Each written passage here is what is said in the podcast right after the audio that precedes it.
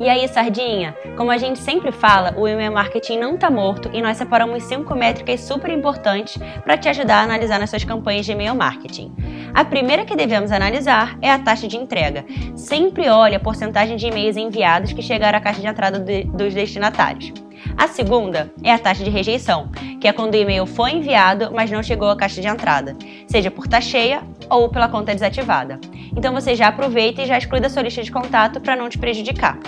A terceira é a taxa de abertura. Você enviou o e-mail, entrou em sua caixa de entrada e ele abriu seu e-mail. Essa métrica é super importante para você mensurar quem interagiu com a sua campanha.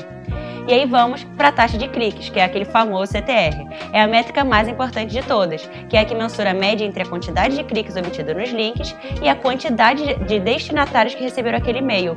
E por último, mas não menos importante, a taxa de conversão, que nada mais é do que a porcentagem do número de contatos que receberam e-mail e que de fato concluíram uma ação pretendida.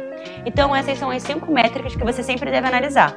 Gostou das dicas? Então salva esse post e marca os amigos que vão gostar. E se ficou com alguma vem pro Tim Cardume.